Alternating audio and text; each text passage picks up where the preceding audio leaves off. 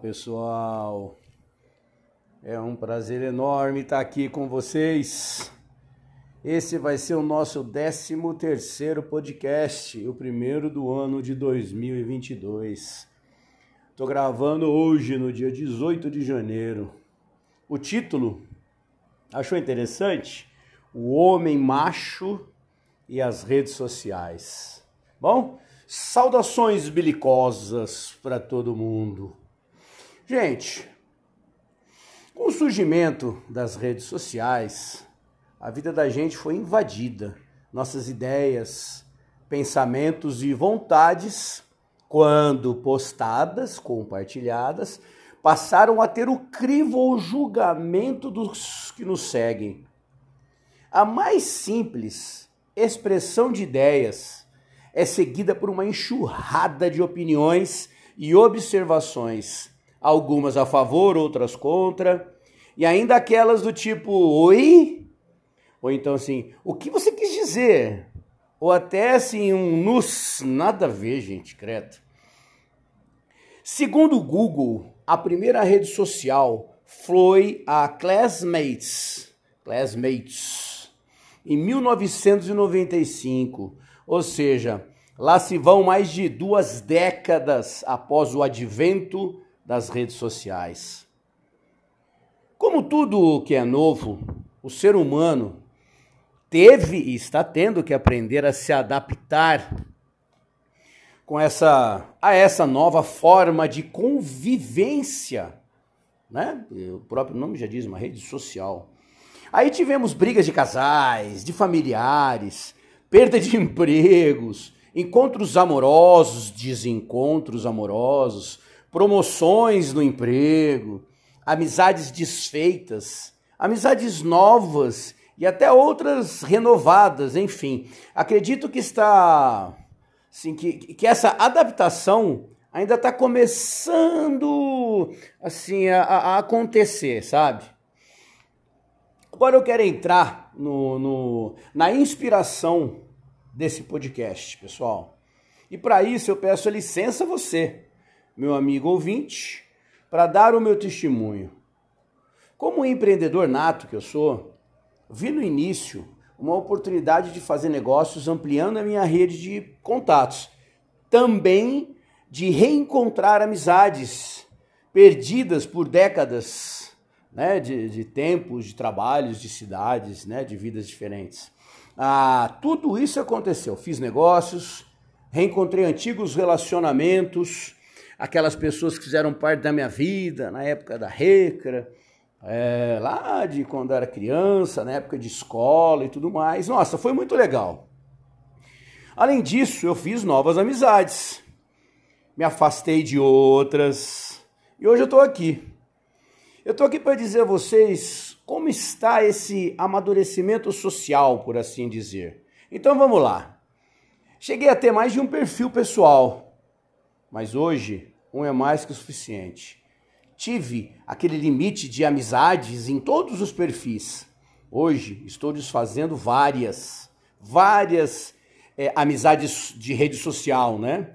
Que não tem significado, nada além de um ou dois momentos passados aí é, profissional ou até de, de encontros na vida que não, né, que não, não significaram algo que fosse para ser levado adiante.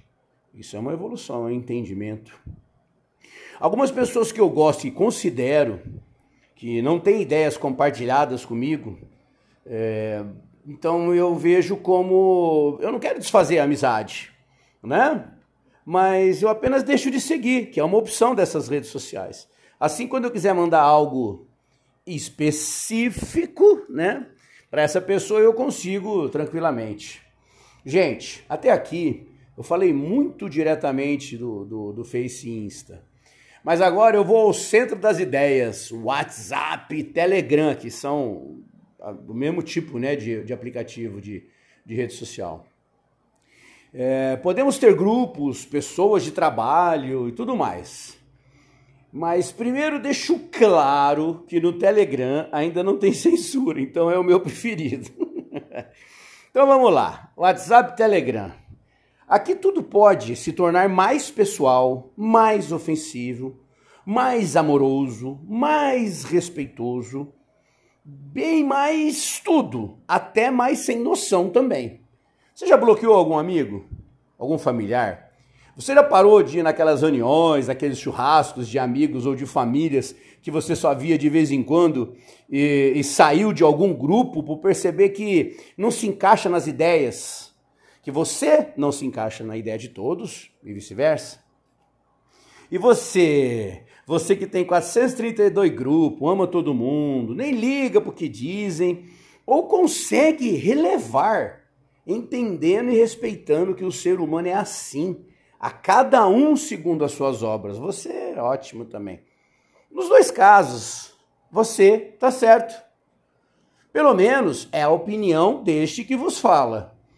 Pois, com toda essa enxurrada de pessoas que passaram a viver conosco no dia a dia desses grupos, uma coisa foi ou está sendo perdida. Você sabe do que eu tô falando? Gente, individualidade. Porque parece que não há. Não temos mais individualidade. Ou não podemos ter. Se pensamos fora do grupo, somos é, repreendidos, quase que grosseiramente. E, como numa ditadura, querem nos obrigar a mudar o jeito de pensar e pior demonstrarmos que somos iguais àquela pessoa ou aquele grupo. Milhares de anos de evolução e querem agora que sejamos simplesmente reprodutores do pensamento dessa ou daquela pessoa ou grupo de pessoas. Evolução, minha gente, é opcional. Conheço pessoas que, apesar de décadas vividas, se consideram imutáveis e se acham no direito de nos obrigar a sermos iguais. Eu conheço jovens de 70 anos, de 80 anos, de 90 anos, mas também nessas mesmas idades eu conheço pessoas que são simplesmente repetidoras de anos, de meses, de dias, sem que façam nada por suas evoluções pessoais ou espirituais. Opa! Opa, opa! Cheguei onde eu queria. o homem macho e as redes sociais. Principalmente em grupos de futebol e amigos, né? É, mas temos esse espécime em todos os lugares. É aquele que só gosta de falar de sexo, futebol, mulher, bebida, nada. Mas nada mesmo além disso ele acha certo. Afinal, falar de coisas sérias, assuntos que podem gerar discussão e troca de ideias evolutivas, não tem nada a ver. Ah, Para mim é um absurdo, pois temos nas mãos a oportunidade de, com um número muito maior de pessoas, evoluirmos, evoluir os conhecimentos, minha gente. Conhecimento é poder. Aprender todos os dias é uma dádiva é um presente divino e, acima de tudo, pelo menos no meu modo de ver, é uma obrigação. Eu não acho que todos devam pensar como eu, claro que não. Mas eu enxergo a diversidade como estímulo ao crescimento. E com isso, somos levados a sermos melhores. Não é esse o sentido da vida, a evolução? Claro que vai ter aquele que vai é, entender o que eu estou dizendo como uma competição, uma prepotência. E aqui já te digo, meu querido, não é nada disso que eu estou dizendo. O que eu quero passar para você é que cada um pode e deve ser melhor, mas para si mesmo. Em todos os aspectos da vida existem pessoas melhores do que nós. E isso é lindo, é ótimo, é estimulante, é intrigante até. Eu, por exemplo, sempre amei os bons resultados dos que me cercam. Amigos, familiares, relacionamentos amorosos. Eu sou um cara desprovido de inveja negativa.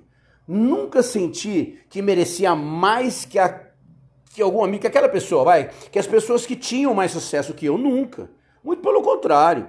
Até hoje, com 50 anos, eu busco o meu espaço, trabalho meus resultados pessoais e profissionais e me espelho nos bons e nos maus resultados de todos. É para isso que a, a experiência, a convivência deve existir. Não simplesmente sentar num, na sua história, na sua, na sua história, isso, isso, você, você que está ouvindo, na sua história, a pessoa vai falar assim, olha, essa é a minha história e assim acabou. Eu não sou assim. Homem ou mulher, para mim não importa. O ser humano é igual e sendo assim, todos podem ser cada dia melhores. Ou não, né? Ou não. Um beijo no coração de todos.